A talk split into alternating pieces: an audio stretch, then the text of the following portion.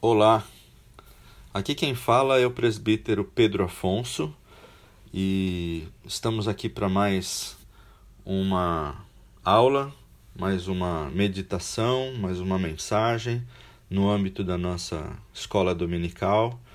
Mas eu quero saudar todos vocês na graça, no amor de Jesus, esperando que vocês estejam bem, que vocês estejam firmes enfrentando todas essas dificuldades com fé, com garra, com perseverança, resistência e muita esperança nesse Deus que pode todas as coisas.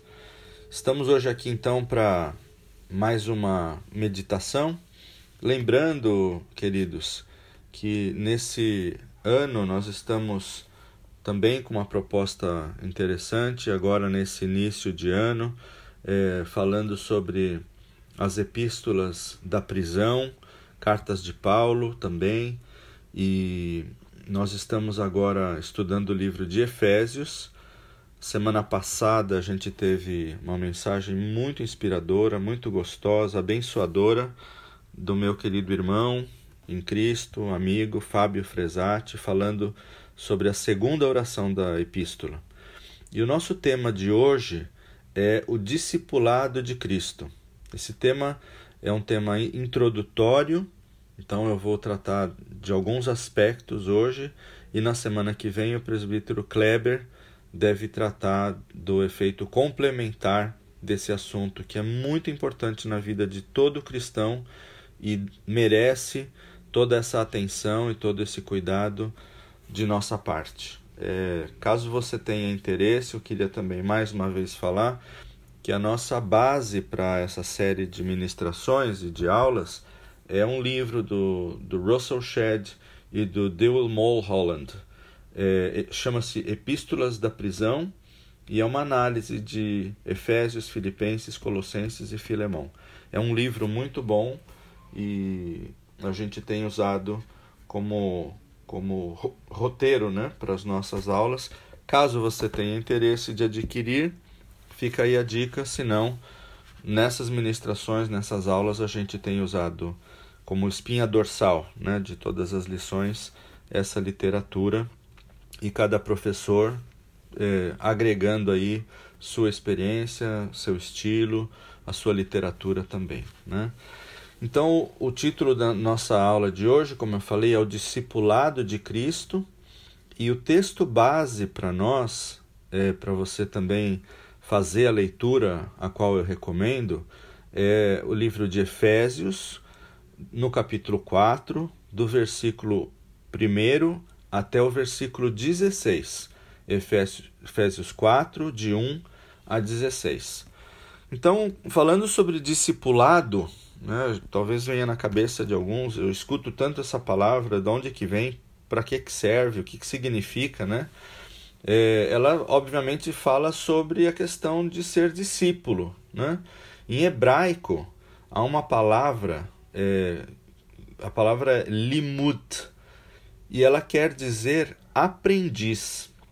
E é essa conotação do discípulo, né? Discípulo é aquele que aprende aquele que assimila e segue os conselhos do seu mestre, segue com disciplina, visando aplicar os conhecimentos adquiridos de uma maneira prática e eficiente, em consonância, em conformidade com o aprendizado que lhe foi ministrado. Então é um aprendiz o discípulo, né? E discipulado é esse processo também de ir aprendendo. Há uma curiosidade: no mundo antigo, uh, os filósofos gregos, por exemplo, os rabinos judeus, reuniam com muita frequência em torno de si discípulos. Né? Então, é, é um contexto muito interessante para a gente perceber que esse aprendizado também acontecia de uma maneira é, prática, observando né, o mestre, observando aquele que era a referência para os seus discípulos. É, estudando esse capítulo 4 agora de Efésios, é, eu gostaria de dizer que é um capítulo que marca a principal transição de toda a carta de Paulo aos Efésios. Assim como em outros escritos de Paulo, é, ele muda de enfoque e, e os aspectos doutrinários é, passam a ter um aspecto mais prático, ou seja, a sua aplicação na vida cristã, na sua vida, na minha vida, alinhada com os princípios para a nossa existência. Porém, né, essa mudança né, da parte doutrinária para a parte prática é, não deve nos levar a imaginar que é uma mudança radical e completa de deixar um conceito e passar a aplicar o outro prático somente. Não. A teologia continua a estar entrelaçada com exortações morais que marcam né, e que compõem a maior parte dos capítulos 4 até o capítulo 6 do livro de Efésios. E esse elemento exortativo predominante pode refletir o conteúdo e o método dos sermões de Paulo, definidos aqui em um contexto de louvor e adoração. Você sabe muito bem que Paulo é um, um proclamador dessa questão do louvor, da adoração, do alegrai-vos. É, e isso é uma, uma marca registrada, e aqui a gente também pode observar isso de maneira bem clara. Nos três primeiros capítulos é, do livro de Efésios, nós temos a visão do todo, que vai aí desde a criação e depois como ele também nos resgatou do império das trevas, como Deus nos resgatou e nos transportou é, para um outro império que é o império da luz, nos resgatou dessas trevas, dessa escuridão, e ele está produzindo em nós a sua a sua obra de arte. E essa obra unifica e destrói com poder todas as barreiras culturais, raciais e até mesmo religiosas, como vemos no caso do judeu e do gentil. Paulo diz que com a unidade que a cruz patrocina, os principados e potestades ficam perplexos, Olha o que diz Efésios capítulo 3, versículo 10. A intenção dessa graça era que agora, mediante a igreja, e aqui não é instituição igreja, é aqui a igreja de Cristo, a multiforme sabedoria de Deus se tornasse conhecida dos poderes e autoridades nas regiões celestiais. Olha que maravilha. E afirma ainda que a percepção da unidade, ou seja, quando se percebe essa unidade do corpo de Cristo, é resultado do discernimento da grandeza do amor de Deus. Em Efésios capítulo 3, de versículos 17 a 19, diz assim: Para que Cristo habite no coração de vocês mediante a fé. E oro para que, estando arraigados e alicerçados em amor, vocês possam juntamente com todos os santos, compreender a largura, o comprimento, a altura e a profundidade, e conhecer o amor de Cristo, que excede todo o conhecimento, para que vocês sejam cheios de toda a plenitude de Deus. Na semana passada, o, o irmão Fábio Fresati tratou disso com muito mais profundidade, de maneira muito própria. E a gente viu também as duas grandes orações nesse estudo de Efésios, né? pedindo a Deus uma visão para todos os crentes, em tendo revestimento de poder e sabedoria para poder compreender a sua posição, a nossa posição nessa obra divina tão grande e tão importante. Essas orações pedindo então esse revestimento, esse poder, essa sabedoria para compreender a extensão de tudo isso e a importância nossa também dentro dessa obra de Deus. Nesse momento agora desse estudo, nós chegamos, como eu disse, a uma mudança eh, forte, radical e fundamental, que é quando Paulo nos chama individualmente, eu queria fazer essa ênfase, ele nos chama individualmente, não como um grupo, não como uma comunidade. Ele faz isso em outros momentos, mas agora o chamado é para o Pedro, é para o João, é para o Manuel, é para Maria, é para Teodomira, é individual. É a reconhecer a nossa parte, a nossa missão como discípulos no corpo de Cristo. E para isso, nós todos somos exortados a ter uma nova atitude, um novo comportamento, uma nova maneira de ser, caracterizada, por exemplo, por várias virtudes: a mansidão, a humildade, a longanimidade, né? uma palavra que a gente usa bastante e às vezes não explora o seu significado, né? E é uma virtude essa longanimidade, né? Por exemplo, de suportar aqueles que não nos parecem ser tão bons quanto nós, né? É, um pouco de ironia aí, mas essa longanimidade daqui, de suportar e entender e conviver com aqueles que são diferentes de nós. Paulo pede que reconheçamos é, a forma da graça quando se individualiza, aplicando-se não somente a nossa salvação. A graça também é a salvação, como a gente vê também no capítulo 2 de Efésios. Mas agora ele pede que a gente é, individualize essa graça na sua forma múltipla, usando e capacitando todos os membros da igreja a exercerem a sua função dentro do corpo. Essa graça, então, capacita a você e a mim a podermos juntos é, entendermos o nosso papel e nos envolvermos e desempenharmos o nosso papel dentro do corpo de Cristo. Cada um na sua função, cada um com seu chamado, com a sua maneira, com aquilo que Deus vai dizendo no seu coração. E essa capacitação vem através do Espírito Santo, ao conceder a cada um de nós os seus dons. Esses dons são os nossos talentos aí, as nossas facilidades, habilidades que nos permitem, quando os colocamos em prática, lógico, né, auxiliar, ajudar, somar, cuidar uns dos outros e edificar um corpo sadio, sólido e abençoador. E por esse motivo, irmãos, como discípulos de Cristo, nós precisamos viver essa dimensão da fé. E eu falei viver a dimensão da fé, não estudar a fé somente, não contemplar a fé, mas viver, conhecer nossos dons e colocá-los em prática. Para quê? Em favor dos outros, buscar essa edificação do corpo de Cristo. Então, tudo isso deve desembocar em algo prático, é usar os seus dons de maneira prática.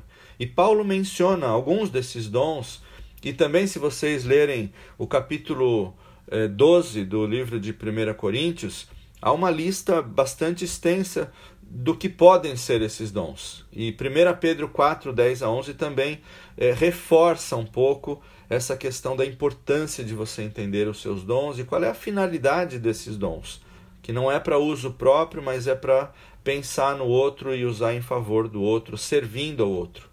E aí vocês terão essa lista mais completa ao examinar esses textos que eu acabei de, falei, de falar. Obviamente que eles são, como eu disse, individuais e eles podem se apresentar de várias maneiras. Por exemplo, o dom de apóstolo, de profeta, o dom da oração, evangelista, mestre, né, que é o, é o professor, dons pastorais, dons de serviço, né, expressados aí no serviço diaconal, com os diáconos, diaconisas, administradores, líderes, cura, dom de fé. Irmãos, há uma infinidade desses dons e aqui eu queria deixar uma pergunta para você. Você já sabe qual é o seu dom? Qual é o dom que Deus lhe deu? E caso você não saiba e precise de ajuda para descobrir, eu gostaria de me colocar aqui à disposição de você, juntamente com os presbíteros, pastor da igreja, nossa liderança. Se você precisa e quer saber qual é o seu dom, qual é a, a sua habilidade divina para você poder se encaixar também de maneira prática no corpo de Cristo, por favor, pode nos procurar. Vai ser um prazer poder servi-lo e ajudar nessa condução até você descobrir qual é o seu dom, qual é o seu talento. Nós temos, por exemplo, um rápido treinamento que se chama Rede Ministerial e que já ajudou a muitas pessoas a encontrarem o seu dom, o seu presente, o seu talento. E essas pessoas hoje estão servindo na nossa comunidade, estão em outras comunidades, em outros lugares do Brasil e até do mundo, ajudando a edificar e a fortalecer o corpo de Cristo. E aqui fica o convite: venha fazer parte dessa linda tarefa e cumprir também a sua missão. E só para completar, a gente falou de dom, mas o que é o dom, né? O dom é um presente. E a palavra dom no original grego quer dizer graça. Olha que, que interessante. Então, dom é graça, é um favor, é um presente, é, como diz lá no México, é um regalo, né? Você recebe um presente e esse é o presente que Deus dá e é só teu, é, é só você que vai usar esse presente. Então é um privilégio também receber o dom e maior privilégio é descobrir qual é ele para poder utilizá-lo de maneira própria, servindo o corpo de Cristo. E essa obra de Cristo, essa tarefa, essa missão, se divide basicamente em dois aspectos principais, segundo o, os autores do livro que a gente está utilizando como base. Né? O primeiro aspecto, então, dessa missão é mencionado no versículo 15, que diz: Antes, seguindo a verdade em amor, cresçamos em tudo naquele que é a cabeça, Cristo. E aqui eu queria fazer uma ênfase nessa palavra cresçamos. Isso nos dá a entender que ainda temos muito que aprender.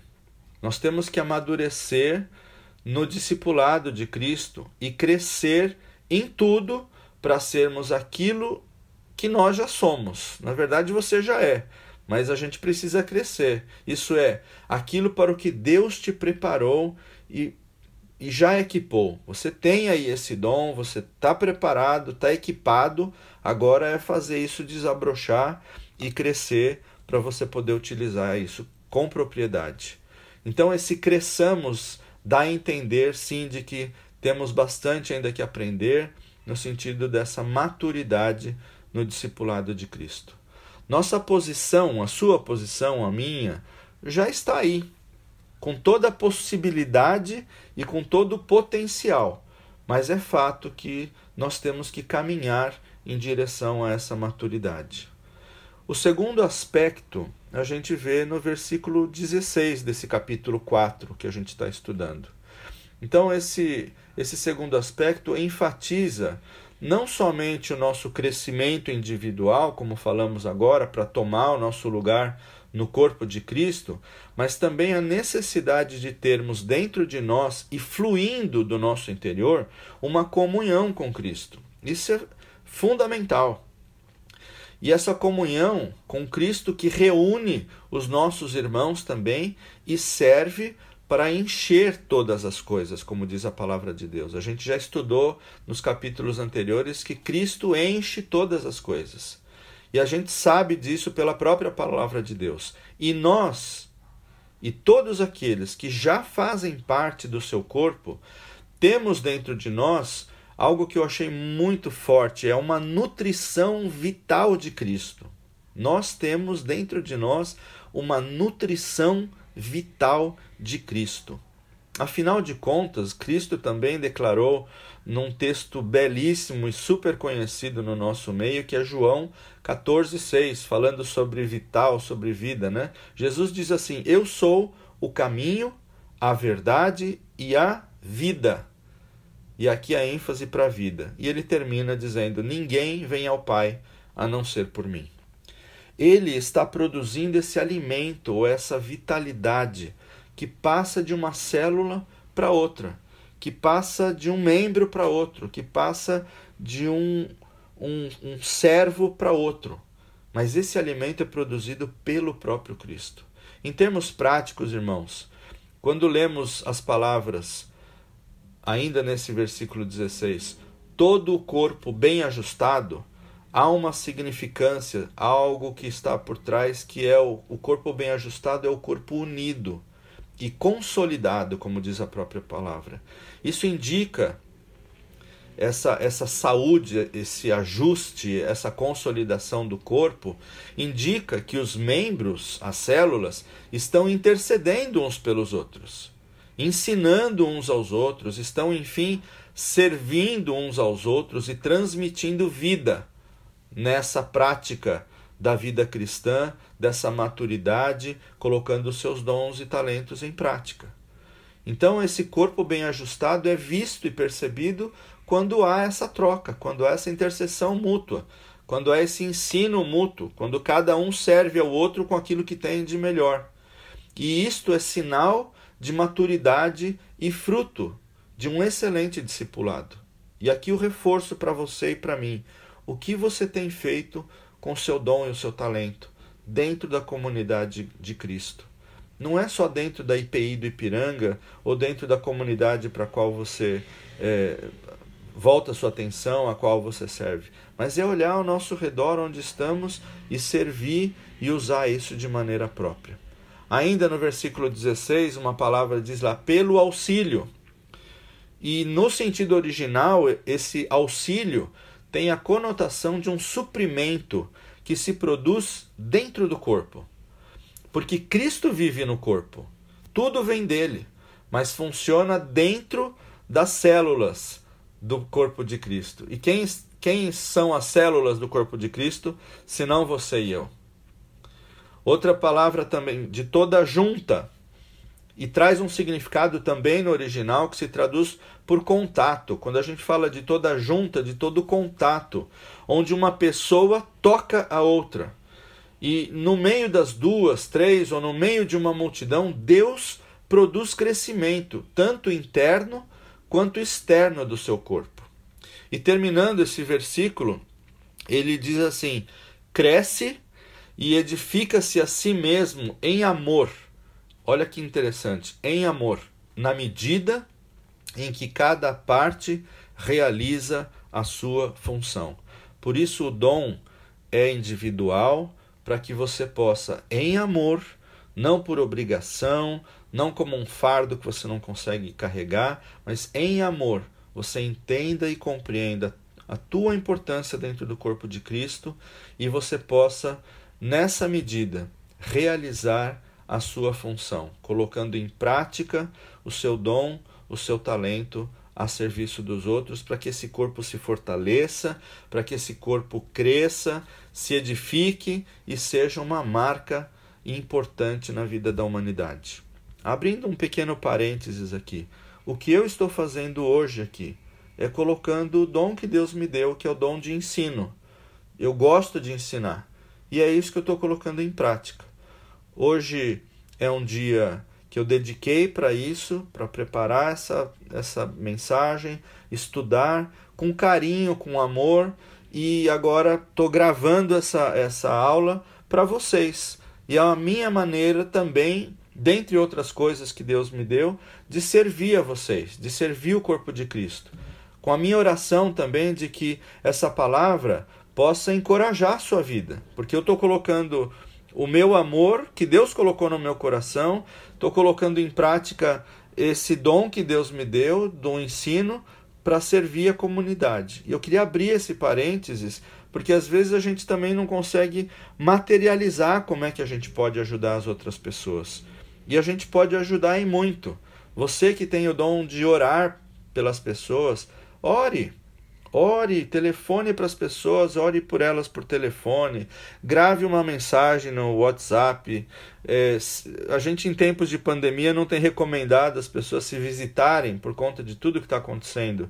Mas entenda a possibilidade, quando tudo isso terminar também, visitar as pessoas, amá-las. Você que tem o dom da contribuição também, contribuir para diversas causas, ajudar o necessitado. Você que tem o dom, como eu, assim, do ensino, ensine, prepare mensagens, grave mensagens, abençoe outras pessoas. Você que tem o dom de servir, né? não é só o diácono, a diaconisa que são formalmente é, nomeados para isso, mas você que tem esse dom de servir, e eu conheço centenas de pessoas. Faça isso de maneira graciosa, mas faça com amor na medida em que você consegue realizar essa função dentro do corpo de Cristo de maneira poderosa, porque contra o amor não há força que possa resistir.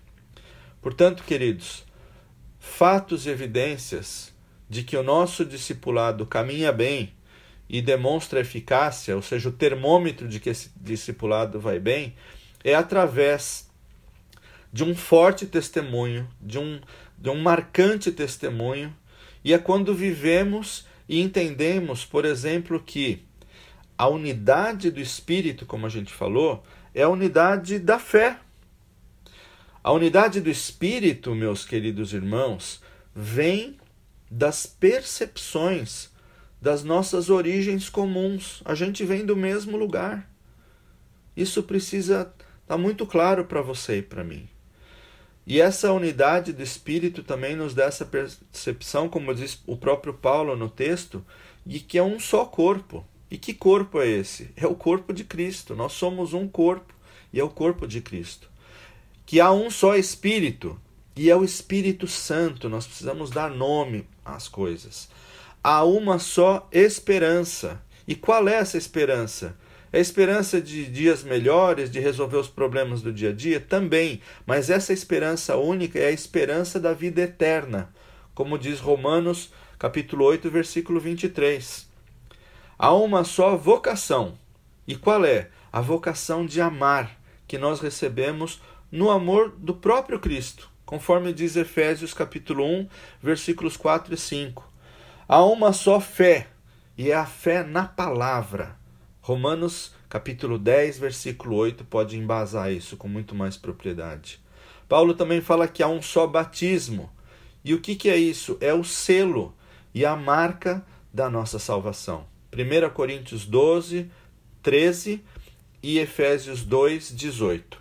E finalmente há um só Pai, e é Deus Pai, conforme diz Gálatas 4, 6.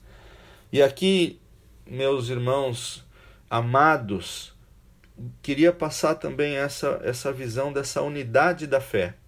A unidade da fé vem do equilíbrio entre dons e ministérios, na produção de um corpo de doutrina sadio. E a, a saúde vem desse equilíbrio da fé que mede e que balanceia os dons e os ministérios. Concluindo, há um exemplo pode até estar tá batido, mas eu acho que ele se aplica muito propriamente aqui. É o exemplo da vara de bambu. Uma vara de bambu sozinha, a gente sabe que ela é relativamente fácil de ser quebrada. Mas um grande feixe de bambus não pode ser quebrado. A unidade do Evangelho não é apenas uma questão de poder, porém também de sobrevivência. Significativamente, o primeiro item da agenda de Paulo e da sua mensagem é a necessidade de os cristãos viverem juntos em amor e unidade. Duas palavras-chave da nossa mensagem de hoje: viver juntos em amor e em unidade. E ser discípulo é mais do que um aprender, assimilar, praticar mecânico. Ser discípulo, ser discípula é viver. E eu gostaria de deixá-los com dois textos bíblicos muito fortes que corroboram, que confirmam esse viver nessa dimensão. 1 Coríntios 10, 31 diz: Assim, quer vocês comam, quer bebam, quer façam qualquer outra coisa, façam tudo para a glória de Deus.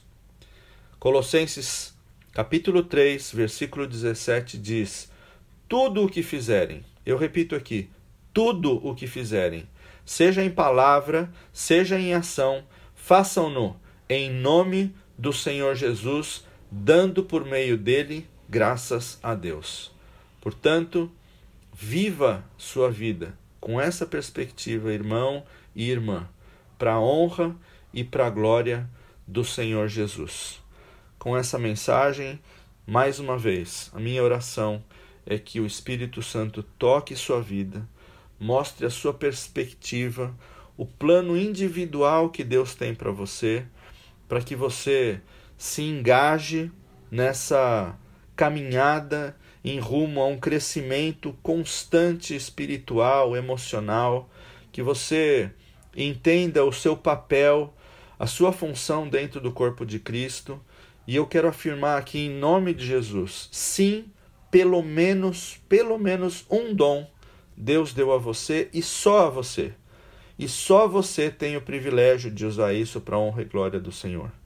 E é uma alegria poder fazer isso, porque isso traz propósito para a sua vida, traz contentamento e traz um sentido muito próprio nos nossos dias, que às vezes a gente passa o dia e sente que não realizou nada, que não fez nada. Isso traz aquele sentimento que nós seres humanos tanto esperamos, que é o sentimento de missão cumprida.